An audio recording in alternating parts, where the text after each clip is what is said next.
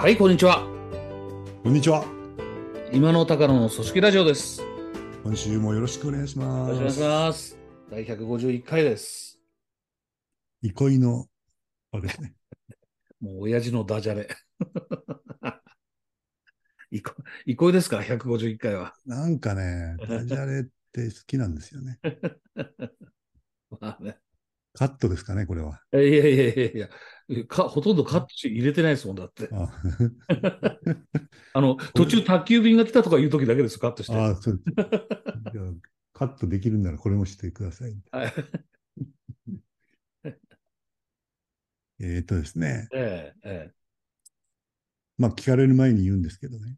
え、え 今日一見組織に関係ない話から入ったらどうなるか面白いなと思ったんですけえ。どね。えー僕がバンド仲間を仲間でもある、うんうんえー前の会社のうん。友人である高場正義君という人がいるんですよ。お高場ね。はい。今、あの、候補の専門家としてそうですね。ギギターも弾ける広報マンですね。踊れないらしいです、ね。ええ、本出しましてね、そうですね。本出しました。僕読んでないんだよな。申し訳ないな。僕ね、読みましたよ。はうん、で、いや、この頃、いや、ちょっと読んでなかったんですけど、い。うんうんちょっとね、うん。候補にかかることがあって、うんうんうん読んでみたんですけど、面白かったですよね。うん。おー。面白かった。何が面白かったかっていうと、うん。彼があの、本の中で言っているうん一つの柱が、うん。広報っていうのは、企業広報っていうのもね、うんうんまあ誤解されていると。うん。うんうん。うんマスコミ、マスコミ対応し、メディア対応して、守ったり PR したり、うんうんうん。あの、広告宣伝費を犯したりみたいな、はいはいはいはい。うん、そういう価値観があるじゃないですか。確かにね、あれは誤解が多い。僕も広報やってて。やってましたもんね。えー世の中いっぱいに誤解されてますよ。そういう意味でもね、うん。このラジオにいいかなと思ったんですが、はいはいはい。うんで、経営広報であるっていうわけですおー。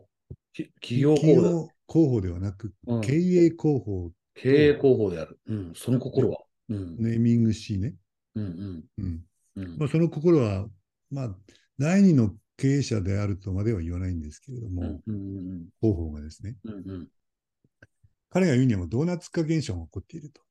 うん。ドーナツ化現象。うやっぱん。機能にスポットを当てて、うん。マスコミ、メディアとどううまく付き合うかとか、はいはいはいはい。うんうんうんうんね、それからメディアにどんなふうにうん。うちの会社をよく書いてもらうかとか、よく書いてもらうか。はい、そうなんですで、よ。どんないいネタはないかっていうふうに、こう、うんうんうんうんうんうん。社内を動き回るわけじゃないですか。はいはいはいはい。それは機能として必要なんだけれども。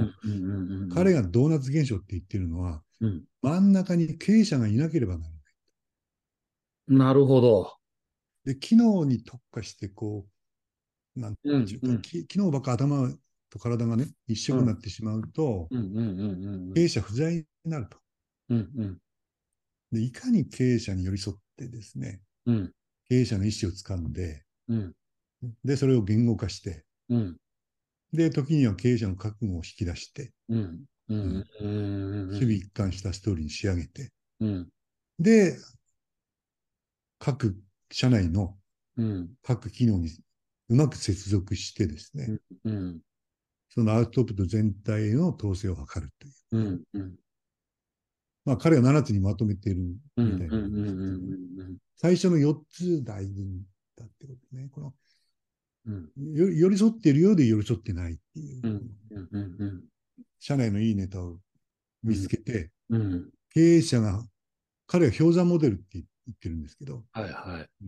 経営者が言葉にしていないうん。水面下にあるうん通りに、うん。経営者がどんな本音を持ってるかとか、いや、もうその通り。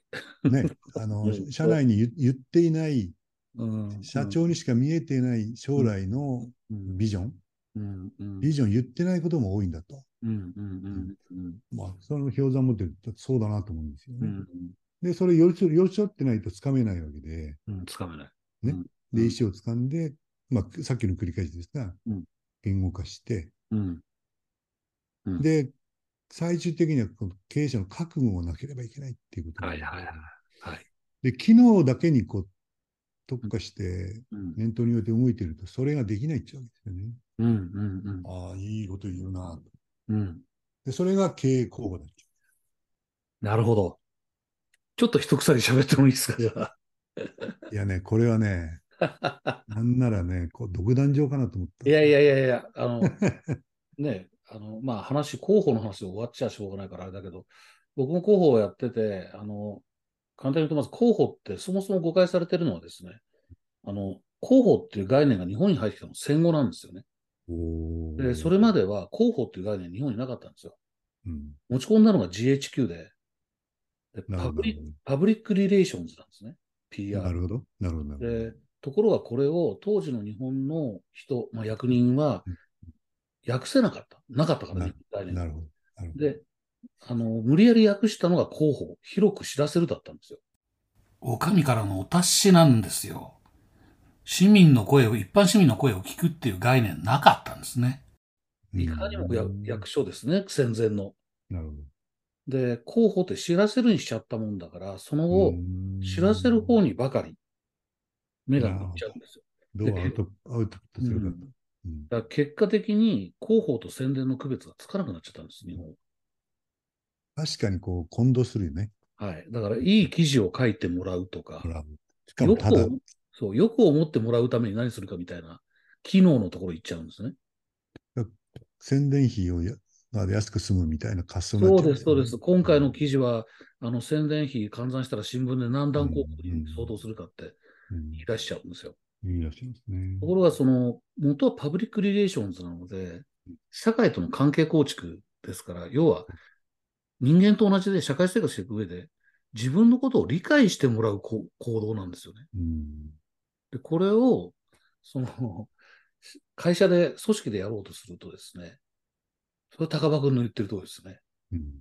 経営者は一体何を考えて、彼の行動がやっぱり、ある意味中核にあるわけですから、そうですね。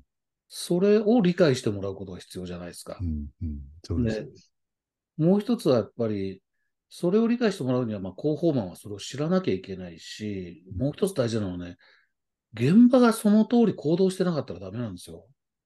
それが、ギャップがある場合が多いよね。確かにね。そうなんです。ん今ね、話題になってる中古車販売の会社もうんそうだと思いますよ。そうです、そうです。トップの人の記者会見ではし、顧客の信用,、うん信用が第一だって言ってますからね。うん。そうです。言言ってることとやってることが違うことになっちゃうんですよね。うんうんだから、社内もそういうふうにしていかなきゃ、高場君が言ってるとおりですね。していかなきゃいけないし。また、そうやってやっていくとですね、僕、あると候補やってる時にある人に言われたんですけど、うん候補は社内野党でなければならないって言われたんですね。社内野党。社内野党。僕は僕はもう、え社内の一番の与党じゃなきゃいけないじゃないですかって言ったら、いや、野党だと。なぜなら、違う違うと。うん、なぜなら、例えばさっきの例で言うと、うん信用が第一だとうん言っても、現場は売り上げ上げたいわけじゃないですか。うんそうですね。そうすると、そんなことやってたら売り上げ上がらねえって言われるんだいやー相反しますもんね。と。反対に合うんだと。うんではいはい。それでもやっていかないと候補にならない。というのを高場君は経営者の覚悟って言ってるんだと思いますよ。ああ、そう、そうだと思います。そういうふうに書いてありました。うん、その通りですね。これはね、本当にそう、やっててそう思いましたね。社内野党だければならないっていうのは。ねえなるほどですね。これは、あの高野さんのおっしゃる通りで、その、うん。今日広報の話で終わってはいけないのかなとはいはい。そうですね。ふうには思うんですけど、今のその正直さみたいなことうんうんうんうん。と、それから、それを経営者がうん。本音ではどう考えているのかと。いう、うん。彼はまあさっき言ったように氷山モデルって言ってましたけどこれっていうのは、あの、広報っていうことで、うん。うん世の中にうん。我が社をどう分かってもらうかと。いう文脈でもそうなんですけど、組織を変えていくときのですね、まあ、例えば、その経営理念を作り直して、ビジョンをもう一回こう再構築して、全社で共有,、うん。共有し、うんうんうん。どんな会社にしていくかうん。というようなことをもう一回こう考えるときにですね、うんうん。やっぱ経営者の本音ですね。そうですね。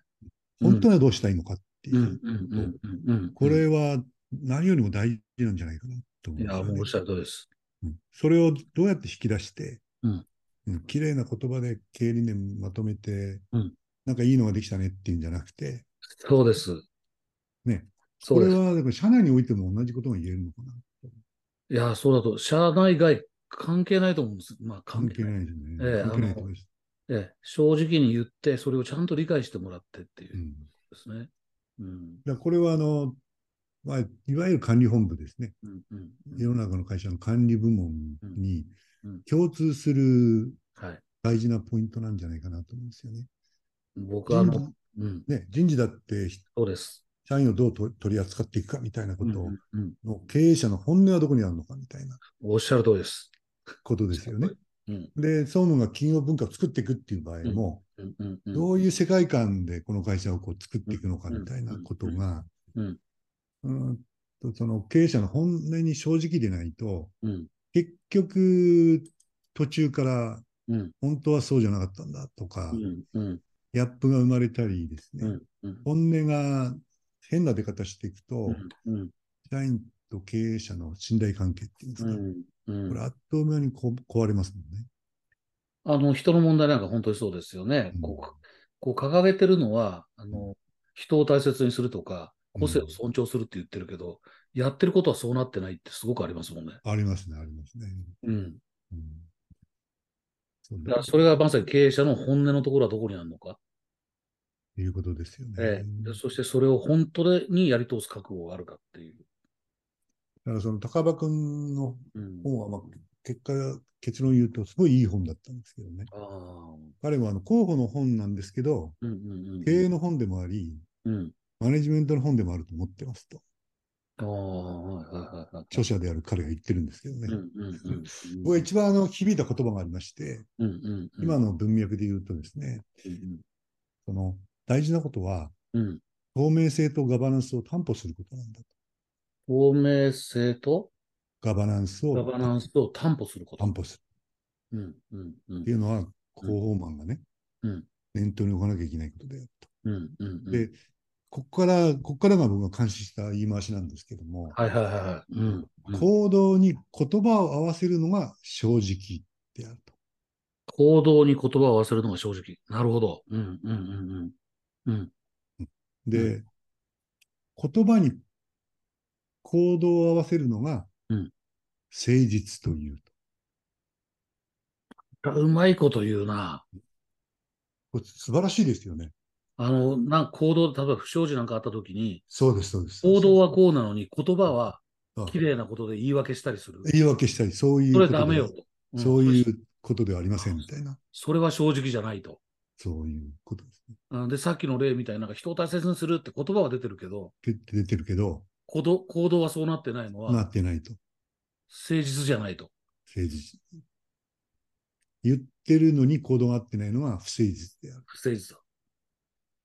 なんで、その企業にとっては正直っていうのは透明性っていうことを言ってて、うんうんうんうんうんうんうん。誠実っていうのはガバナンスそのものを言っているんだと。ああ、うんそうか、ガバナンスね。なるほど。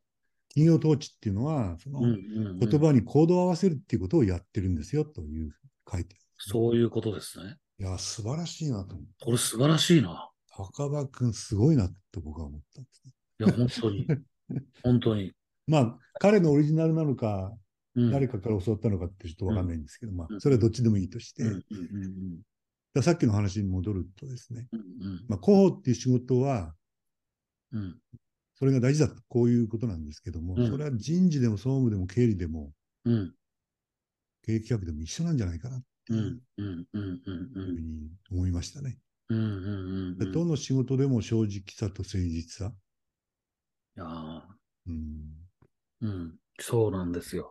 ね、でそれはやっぱりこう、そこの中中中核にあるのは彼はそのうん。経営者が何考えてるかってことなんだと、こういうことなんですけども、うん。機能に特化しちゃうと、うん。人事だって人事制度はこういうもんだっていうんで、うん。うん。社長の本音と合わないような人事制度をこのうん。流れの中で作っちゃったりとうん。か、総務だって企業文化はこういうもんだっていうのを、なんかこう流れの中で作っちゃって、経営者のうん氷山の下ですね、うんうん本当はどう思ってるかっていうのと、本当は将来どうしたいのかみたいなことが、上手にその体当たりで聞き出せてないっていう場合は、うんうんうん。表面的になり、うん。後から祖語が生まれるっていうのは、うんどの部門の仕事も一緒ですね。一緒ですね。一緒です。まさに、あの、ミッション、ビジョン、バリューを作るときとかね、作ることが目的化しちゃってると、作ってましたよね。ああ、作ってますよ。いやいや、あコスモスのええやりましたよ。一年もっとかな、かかって。えどうでした？かえいや、僕はだからその頃は、だから、あの、経営者、あのね、コスモスの場合だともう創立してから結構あの時点でもう30年ぐらい経っ、ん ?30 年経ってないかぐらいだったじゃないですか。だから、で、あの、経営者の、その、氷山の、その、水面下のところを探るっていう話を高場君してましたけど、ええ僕がその時やったのは、会社の文化の、その、文化水。面下のところですね。うん。これを再発見するっていうことですね。なるほどだからね、外から言葉だけ持ってきても、その通りにならないんですよ。もうすでに組織ができてると。そうですよね。そうじゃなくて、やっぱりこう、すでにあるものの中から再発見して、うん。で、それが本当にみんなが共感していることでありうん、しかもこう、事業をやってるんですから、競争力にもなるとか、社会的に意義があるとかっていうことに昇華させていくっていう作業ななるほどなるでしたね。う。んん。そうすると、やっぱり、あの、整合性取れてるんですよ。やっぱ深掘りしないとダメだね。そうです。作るために作っちゃダメですね。そうですね。ええだから、それが、あの、高場君の本は、その、経営者のってなってるし、僕はその、組織文化の中にあるものっていうことだけど、同じだと思いますね。再発見すすね。掘り出してくるっていうのは。で水面のその上下の氷を見極めるっていうんですかね。うん、うん、うん。そうです、そうです、そうです。その作業はすごい大事ですよね。そうです、そうです、そうです。うんうん、だから彼はうまいこと言って、水面上の氷っていうのは、うん、うん。アウトプットされてるものですね。そういうことですね。すこれは小気味よく応じて、うん、あの、なんかあれば進言すると。うん、うんで水面下の氷、うん、うん。アップアウトプットされてないものっていうのは腰を据えて聞いて、うん体当たりして質問しなきゃダメなんだあ、いいこと言うな。というふうに、彼はベストプラプラクティスって呼んでましたけど、ええそうですよ。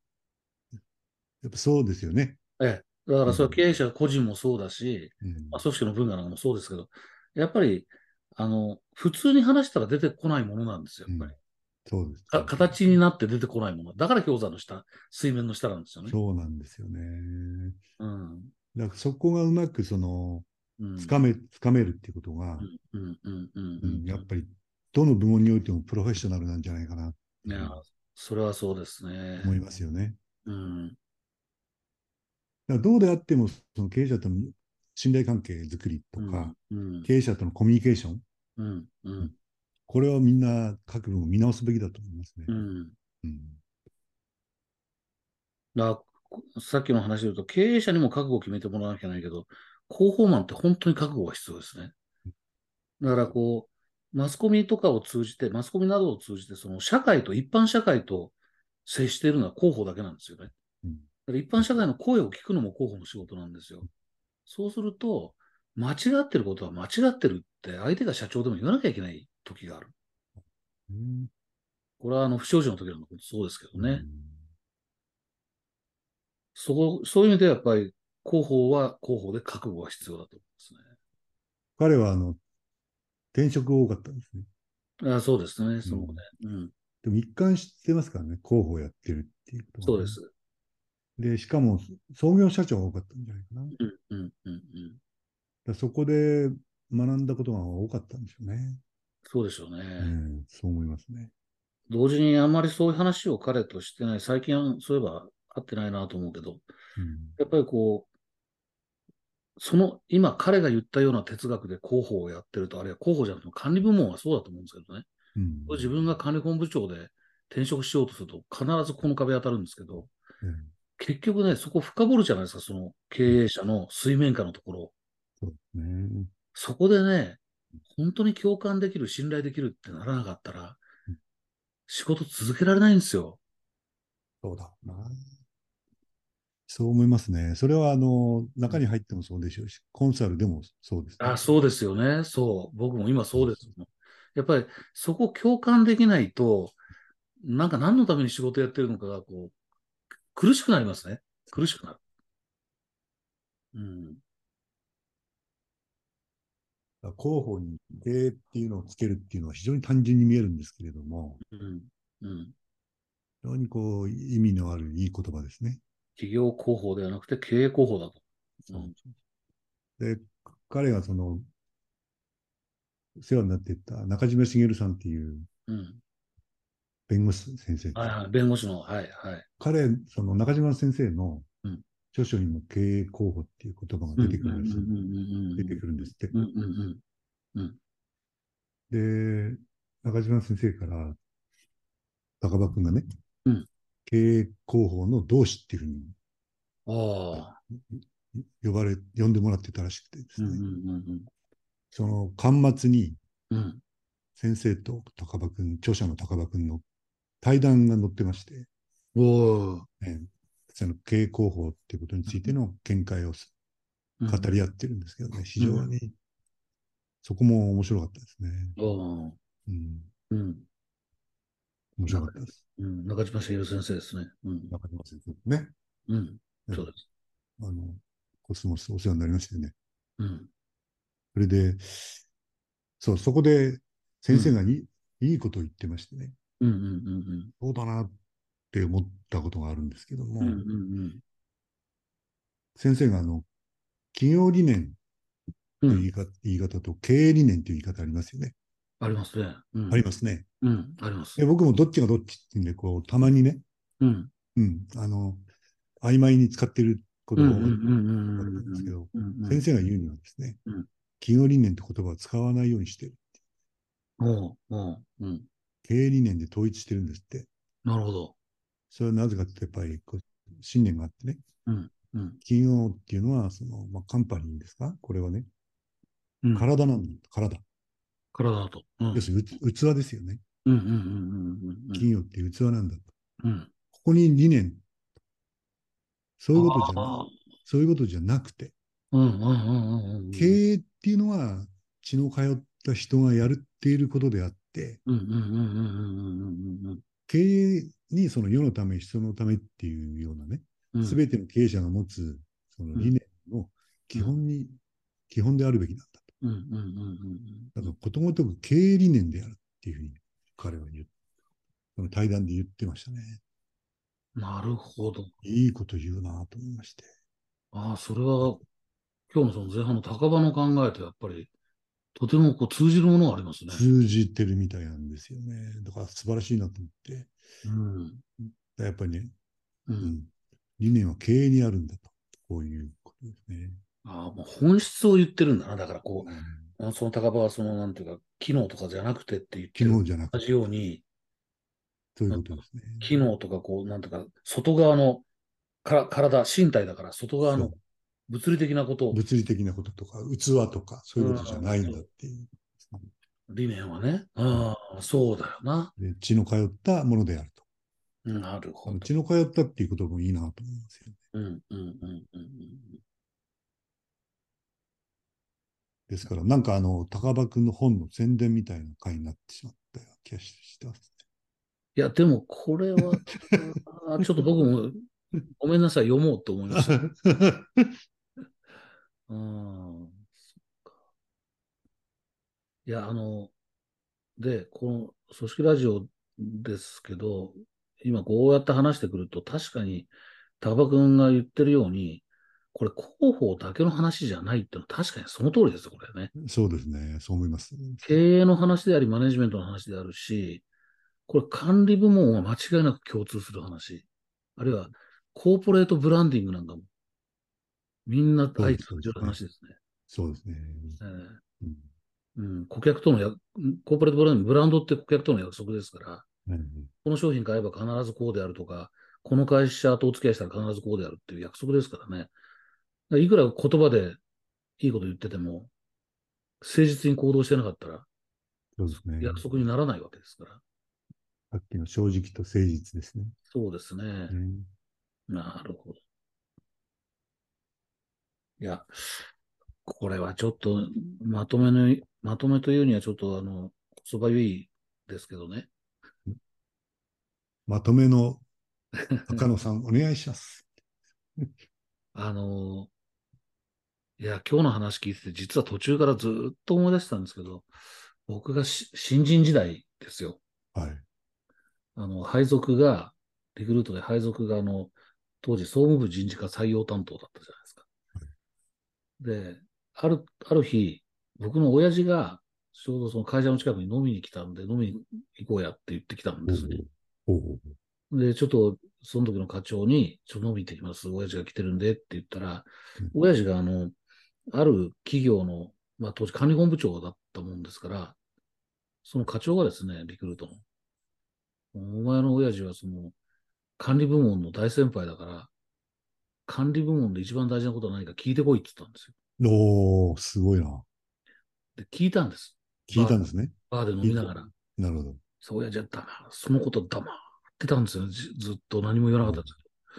最後の最後に言ったのはですね、